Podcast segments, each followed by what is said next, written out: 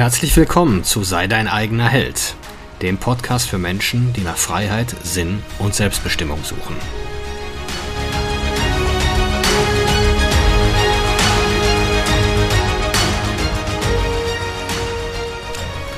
Mein Name ist Marcel Manten, ich bin Familienvater und Unternehmer und in diesem Podcast möchte ich die Erkenntnisse und Lektionen mit euch teilen, die mich das Leben auf meinem Weg bisher gelehrt hat. Ja, hallo und herzlich willkommen zur neuen Episode von Sei dein eigener Held. Heute möchte ich mit euch über den zumeist sehr wohlwollend und jovial dahergesagten Satz Bleib wie du bist reden. Und wir sind ja wir sind natürlich auch immer geneigt, den als Kompliment aufzunehmen und vielleicht ist er oftmals auch als solches gemeint. Wohingegen dann das Gegenteil, das heißt, wenn sich jemand verändert, das wird einem ja dann auch sehr schnell und sehr leicht gesagt. Äh, so nach dem Motto, oh, du hast dich aber verändert. Ja, du hast dich sehr verändert. Du hast dich zu deinem Nachteil verändert. Und, und, und. Also das sagen die Leute dann mal so einfach daher, gehen dann so sehr stark in diese bewertende, richtende Rolle. Und mit dem Ziel, unbewusst oder bewusst oder absichtlich, äh, uns zu verunsichern. Dass wir nachdenken, oh, habe ich mich wirklich so verändert? Ja, vielleicht hat der recht, vielleicht bin ich wirklich jetzt äh, ein schlechterer Mensch geworden oder, oder, oder. Also das Kopfkino, das ist, das ist auch genau die Absicht. Das ist eine sehr manipulative Absicht dahinter, dass man halt den Menschen dazu bewegen will, äh, zu fragen, ob er sich halt was zu Schulden kommen lässt. Man möchte so Schuld, Reue, Gedanken, Unsicherheit in diesen Menschen einpflanzen. Und das ist extrem unfair und ein Stück weit auch, ja, es ist manipulativ, es ist nichts anderes. Weil oftmals lassen die Menschen ja auch einen bewusst im Unklaren, wie denn das jetzt gemeint ist. Konkrete Beispiele können die nicht wirklich nennen. Aber sie sagen es einfach daher, sie, sie schmeißen das in den Raum und dann sollt ihr damit arbeiten, äh, was die jetzt meinen. Ne? Allerdings jetzt mal zum Ausgangssatz zurückzukommen, bleib wie du bist das geht gar nicht um euch dabei. Und das, das, äh, die denken da gar nicht so viel drüber nach, aber ihr dürft nicht vergessen, ob ihr jetzt vorankommt im Leben oder ob ihr, ob ihr euch neue Gewohnheiten ähm, aneignet und schlechte Gewohnheiten ablegt und durch gute ersetzt und so weiter, euch Ziele setzt, die ihr erreicht, euch einfach verbessern wollt, das interessiert die ja gar nicht. Dieses es geht bei dem Satz gar nicht um euch. Es geht einfach um die. Nämlich um die Rolle, die ihr in deren Leben spielt und in deren Welt spielt. Solange ihr euch nicht verändert, bleibt deren Welt ja okay. Solange ihr, erstmal habt ihr schon bereits eine Aufgabe für die, irgendeine, größere oder kleinere, aber ihr seid irgendwo eine eine gewisse Säule oder ein gewisser Stabilisator in deren Welt. Ein Indikator dafür, dass deren Welt in Ordnung ist. Und dass die Dinge halt alle so bleiben können, wie sie sind. Und dadurch erzählen die sich natürlich auch wiederum die Geschichte, ich bin okay. Solange alle anderen so bleiben, wie sie sind, ist es für mich absolut legitim, so zu bleiben, wie ich bin. Das ist die, das ist die These dahinter. Das ist die Kernaussage. Solange sich Dinge allerdings verändern, entsteht, dann entsteht Unsicherheit und dann wird auch die Welt desjenigen destabilisiert, der sich wünscht, dass nicht nur die Menschen um sich herum so bleiben, wie sie sind, sondern dass auch alles um ihn herum so bleibt, wie es ist, damit er so bleiben kann, wie er ist. Das ist eigentlich alles. Es geht bei dem Satz nicht um euch, auch wenn es leicht ist, und auch verführerisch ist, diesen Satz irgendwo als Kompliment an und aufzunehmen. Es ist keins. Es ist einfach nur der Wunsch des Aussprechers, dass seine Welt so bleiben kann, wie sie ist. Und schaut euch doch mal um. Also ich kann mich daran erinnern, das war so, Mitte der 30er, nach der Trennung aus meiner langjährigen Beziehung, habe ich äh, ja festgestellt, dass ich komplett dysfunktional, ja, dysfunktional war auf, auf, äh, auf mehrfachen Ebenen, beziehungstechnisch, mein Verhältnis zu Frauen. Äh, meine eigene Männlichkeit war überhaupt nicht intakt. Äh, mein Selbstwertgefühl war am Boden. Und ich habe, das spiegelt sich ja. Also die Welt ist ein Spiegel, ist kein Fenster. Alles, was eure Themen seht ihr regelmäßig im Umgang mit anderen. Und gerade wenn man jetzt sich so auf so, so große Abenteuer einlässt, wie für mich damals das Kapitel begann, mir eine neue Partnerin zu suchen, ja, dann ist dieser Spiegel gnadenlos. Der zeigt euch verdammt schonungslos, wo eure Themen sind und wo eure Defizite sind. Und das ist die, und das war natürlich, da war sehr viel Schmerz, sehr viel Gekränktheit am Anfang.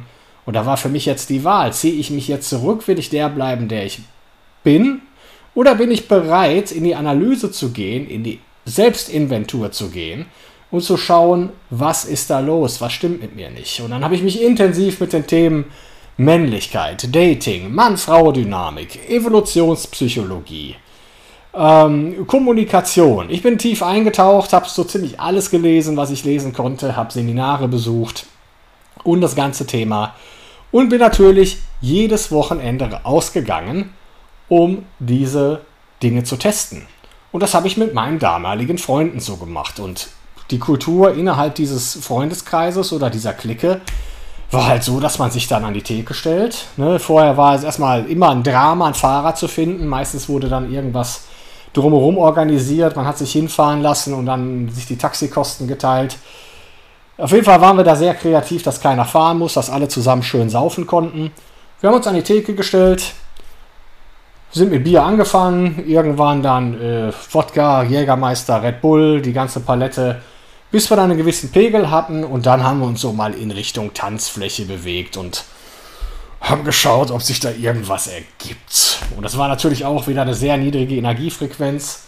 Da hat sich sicherlich auch mal öfter was ergeben, aber ähm, ja, das, das Level oder ja, die Art der Begegnung war nichts im Vergleich zu dem, was ich nachher gelernt habe und erfahren habe. Und so, nachdem ich dann anfing, mich mit diesen Themen zu beschäftigen und die auch dann im Feld umzusetzen und anzuwenden, war das für meine Freunde eine komplette, ja, ein kompletter Zusammenbruch der Welt. Also sie haben sich da richtig darüber empört, echauffiert und was machst du denn? Da gehst du hin und quatsch die einfach an.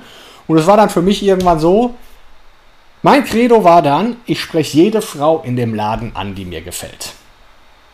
Ich gibt es ja immer, die Historiker sagen, es gibt Dinge, die kannst du nicht beeinflussen, also konzentriere dich auf die Dinge, die du beeinflussen kannst. Ich kann nicht beeinflussen, ob ich der Frau gefalle, aber ich kann kontrollieren, ob ich die Frau anspreche, die mir gefällt. Und das habe ich getan. Anfangs sehr, sehr schlecht, aber wie es mit allem ist, Wissen sammeln, Wissen anwenden und ihr werdet besser. Nicht sofort, aber mit der Zeit. Und als ich dann damit anfing, war das ein, komplettes, ein kompletter Verstoß gegen die Kultur. Die ähm, haben natürlich anfangs gelacht. Anfangs war das dann, ich bin natürlich überall abgeblitzt und äh, die Resultate waren sehr, sehr überschaubar. Ich war Ziel des Spottes und äh, die haben natürlich schön ihre Bierchen getrunken. Ich bin dann auch habe dann auch aufgehört zu trinken und bin immer gefahren am Wochenende. Und irgendwann kamen die Resultate. Irgendwann hatte ich immer Gespräche mit Frauen, bekam Telefonnummern und war permanent eigentlich ja, in diesem großen Spiel drin. Und dann sagte mir einer meiner besten Freunde, nachdem ich gefragt hatte, pass auf, ich fahre am Wochenende da und dahin, willst du mitfahren? Der sagte dann, nein. Ich fühle mich einfach nicht mehr wohl, wenn ich mit dir rausgehe und wenn ich dich dann da machen sehe. So ähnlich hat er sich ausgedrückt. Und das ist mir peinlich und deswegen möchte ich nicht mit dir ausgehen. In Wirklichkeit hat er gesehen, was möglich ist. Wir sind fast gleich alt und er hat einfach nur gesehen, pass auf, der akzeptiert jetzt nicht länger, dass es mit Frauen bei ihm nicht klappt und er ist bereit, da massiv in Aktion zu treten und ich bin's nicht. Und diese Diskrepanz und diese Inkongruenz zwischen, also diese kognitive Dissonanz zwischen dem, was er glaubt und, glaubte und zwischen dem, was er wahrnahm, war einfach so groß, dass er gesagt hat, ich ziehe mich daraus zurück, ich will nicht mehr. Resultat war, ich bin alleine losgezogen und alleine gefahren, wodurch ich noch besser wurde, wobei, wobei meine, meine Fähigkeiten der sozialen Interaktion noch besser wurden. Und das, äh, ja, das war dann im Grunde, ja, mittlerweile bin ich glücklich verheiratet, also die Reise und das war, und der ganze Schmerz, der damit einherging, der war es ganz einfach wert. Und das ist, glaube ich, immer so. Seine Wahl wäre ja gewesen, pass auf, oder ich hätte mir ja jemanden gewünscht, so in meinen 20ern hätte ich mir jemanden gewünscht, der diese Dinge kann. Weil, das, weil diese Wut, die dann entsteht, in Wirklichkeit ist es ja ein Teil Wut. Du, du siehst oder erlebst jemanden, der die Dinge tut, die du gerne tun würdest und die auch die Resultate bekommt, die du tun würdest. Und diese Wut, die dann entsteht, weil du es ja erstmal nicht kannst oder nicht willst, die ist ja ein massiver Trigger. Das ist ja ein Katalysator für, für Ergebnisse. Also nichts kann dich ja mehr anstacheln als Wut. Und deswegen ist ja meine Empfehlung, immer sich mit Leuten zu umgeben, die die Dinge tun, die du gerne tun würdest oder lernen würdest oder können würdest und die die Resultate haben, die du haben würdest. Weil du siehst ja irgendwann, ist ja dieser klassische Effekt, du kommst irgendwo hin und denkst, der, der fährt so ein Auto, der hat so eine Frau. Und dann ist eigentlich meine Übersetzung, ja, wenn der das kann, dann kann ich das auch. Und das bringt mich ins Handeln. Dass, wenn ich solche, wenn ich Leute sehe, wo ich denke, ey, die sind nicht schlauer als du, ja, wie machen die das? Also, die scheinen was zu wissen, was du nicht weißt, und die scheinen irgendwie ein nach einem Programm zu funktionieren, was denen diese, diese Resultate bringt. Und da versuche ich diese Programme mir auch aufzuspielen und mir abzugucken. Monkey see, Monkey do ist eigentlich immer so dass das, das, das Prinzip der Nachahmung. Aber oft steht uns da unser Ego im Wege, weil wir dann denken, ja wie, da kann ja mit mir was nicht stimmen. Das muss doch an mir als Mensch liegen. Äh, und deswegen verschließe ich davor die Augen, ziehe mich zurück und erkläre dann alle anderen für blöd und arrogant, abgehoben äh, haben sich zu ihren Negativen verändert äh, und ihr kennt die ganzen Ausdrücke, mit denen Menschen dann bedacht werden, die, diesen, die diese soziale Komfortzone dann verlassen. Ja. Und ähm, naja, was machen wir stattdessen? Ihr seht es ja, mein, mein Lieblingsbeispiel ist ja immer der Kegelclub. Männer gehen zum Kegeln, sehen Menschen, die sind genauso dick, die Ehe ist mehr oder weniger genauso gut. Die Einkommensrange ist mehr oder weniger genau die gleiche. Die Leute essen gleich, konsumieren das gleiche Unterhaltungsprogramm und leben dann in deren Welt von normal. Also das ist für die ja auch normal, weil deren Eltern auch schon so gelebt haben. Ich will jetzt nicht sagen, also dicke Männer sind jetzt, also eins muss man sagen, es gab noch nie so viel dicke Menschen in der Gesellschaft, es gab aber auch noch nie so viele fitte. Also das ist immer nur die, die Wahrnehmung, die wir gerade haben. Ne? Also ich kenne mittlerweile extrem viele fitte Männer, auch in meinem Alter. Ich weiß aber auch, wenn ich so meine alte Peer Group so sehe, ja, dass die alle in einem desolaten körperlichen Zustand sind. Und die treffen sich dann einmal im Monat zum Kegeln oder zum, äh, einmal in der Woche zum Altherrenfußball, sehen, dass die Männer da alle genauso draufstehen und dann sind die wieder in ihrer alten sozialen Komfortzone, in, ihrem, in ihrer Welt von normal und alles bleibt, wie es ist. Nur, die Frage ist, wohin führt das? Also ich bleibe mal beim Beispiel Kegelclub. Du bist jetzt permanent irgendwo. Also erstmal ist eine Ehe nie egal, ja, von wegen, der ist glücklich. Wir erzählen uns ja alle immer, wir sind glücklich, wir sind glücklich verheiratet, wir sind glücklich mit unserem Job, wir sind glücklich mit unserem Einkommen, glücklich, glücklich, glücklich, glücklich, glücklich, glücklich. Also das Mensch, der menschliche Verstand ist nicht gemacht, um glücklich zu werden. Wir passen uns jedem Zustand und jedem neuen Zustand, positiv wie negativ, innerhalb von einem halben Jahr an. Und das ist dann unsere neue Komfortzone, in der wir uns bewegen. Und dann gewöhnen wir uns daran, uns wird langweilig und wir streben nach mehr. Und das ist auch, das ist auch erstmal gut so, solange ich bereit bin, die Dinge, die für mehr erwartet werden und gefordert werden, zu lernen und zu tun und anzuwenden. Und dann entsteht das auch. Was jetzt allerdings in solchen Gruppen passiert, die sich da regelmäßig treffen, im Grunde treffen die sich, um zu, sich zu sedieren, um sich ihr eigenes, um ihr Normal erstmal jede Woche zu sehen. Die trinken ein paar Bier, anschließend beklagen sich über ihre Ehefrau und äh, ja, dann wird natürlich so ein bisschen noch geschwätzt. Ne? Der deutsche Mann, der schwätzt ja auch immer so gerne, ne? wie gut es im Job läuft und über die Gehaltserhöhung und über die neue Outdoor-Küche. Ja, und die Frau hat geerbt und dann kann man sich wieder irgendeine Scheiße verkaufen. Das ist so, das ist, glaube ich, so der, der Mittelklasse, das Mittelklasse-Niveau, auf dem äh, wir da operieren. So. Dann fahren die ja noch alle paar äh, Monate weg zu irgendwelchen Besäufnissen, wo dann Leute mit dieser gleichen energetischen Frequenz zusammenkommen. Also die Ehe ist erstmal kein schlechtes, kein schlechtes Konzept. Es lassen sich nämlich immer die gleichen Menschen scheiden. Also diese Scheidungsquote von über 40 Prozent, die wir haben, davon sind 80 Prozent schon mal verheiratet gewesen. Und jetzt entfliehen wir dann der Arbeit, die wir eigentlich leisten müssen. Und dazu neigen wir Menschen. Das ist, also alles Fluchtimpulse, zu sagen, ich schaue abends exzessiv fern, ich gehe auf irgendwelche Besäufnisse ähm, und treffe mich da mit Leuten, die genauso drauf sind wie ich. Das sind alles nur Fluchtimpulse vor den eigenen Problemen. Vor den Problemen zu Hause mit der Frau, über die, die Gespräche, die längst geführt werden müssten, ja, über die, meine gesundheitlichen Themen. Ich sehe ja nur Menschen, die die gleichen Blutdruck, Blutdruckmedikamente nehmen wie ich, also scheint es ja normal zu sein. Und deswegen fühle ich mich da wohl. Und deswegen gehe ich da gerne hin und freue mich da sogar drauf, weil ich endlich wieder Gleichgesinnte treffe oder Gleichleidende treffe. Und ähm, so, dann wird dann alle paar Wochen irgendwo hingefahren. Unter extremen Alkoholeinfluss treffen dann, ich weiß nicht, diese Kegel-Locations äh, da, wo die alle hinfahren ähm, da treffen dann extrem frustrierte und extrem leidende Menschen unter Alkoholeinfluss zusammen und projizieren dann Glück und äh, eine bessere Partnerschaft auf irgendwelche Menschen, die sie da besoffen kennenlernen, mit denen da vielleicht rumknutschen oder Schlimmeres machen, glauben dann, die sind verliebt, fahren nach Hause, trennen sich von Kind, äh, trennen sich von der Familie und äh, glauben dann jetzt mit der neu äh, kennengelernten Partnerschaft irgendwo im Kegeldorf, Münsterland oder wie die Läden alle heißen, ähm, äh, mit denen wird es dann besser. Ja, das wird nicht besser. Das wird nicht besser. Das Einzige, was du tun kannst, ist deinen Kampf zu Hause anzunehmen, deinem dem mehr Sinn zu geben, indem du da auch da antrittst, um besser zu werden. Also mal ein ganz klares Credo und ein ganz klares Dogma von mir. Ich gehe nirgendwo hin, wo Frauen, andere Frauen und wo massiv Alkohol getrunken wird. Und schon gar nicht regelmäßig. Das mag sicherlich mal vorkommen, wenn ich mal äh, zu einem äh, Junggesellenabschied oder zu sowas hin muss, mehr oder weniger.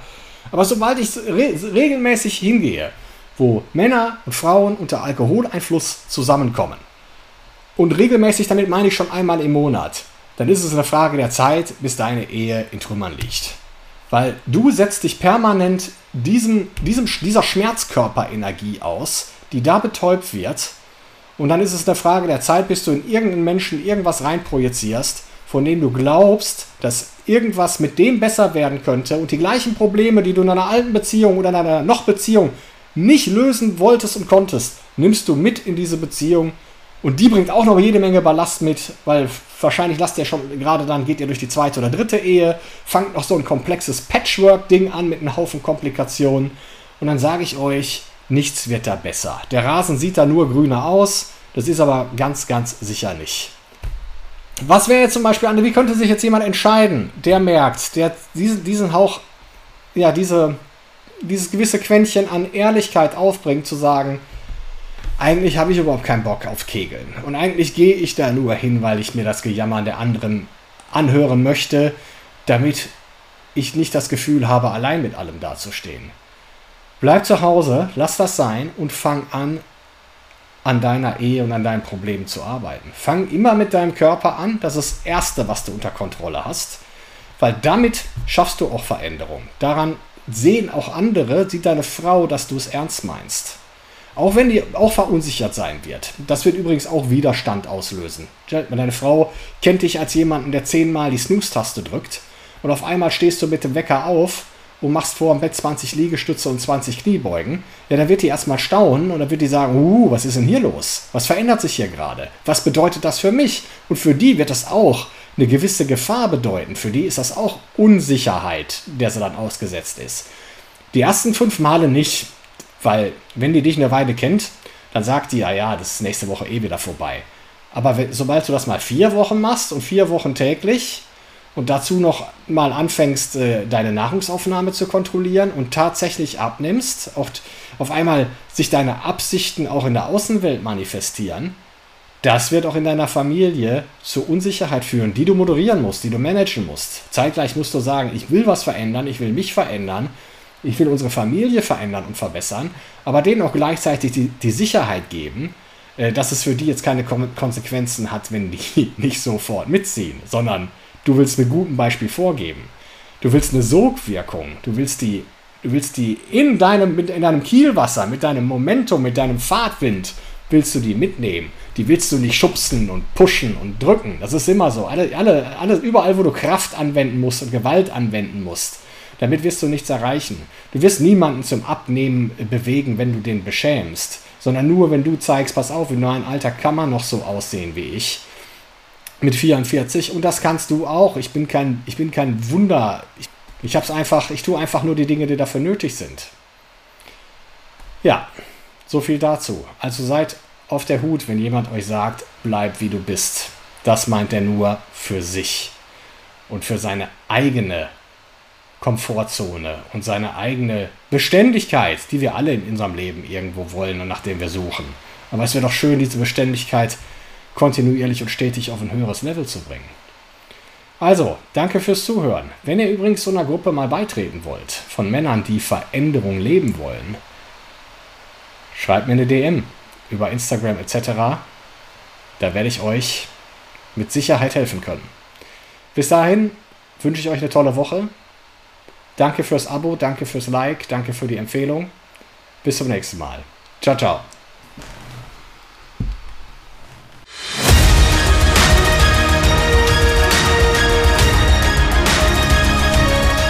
Ich danke euch fürs Zuhören.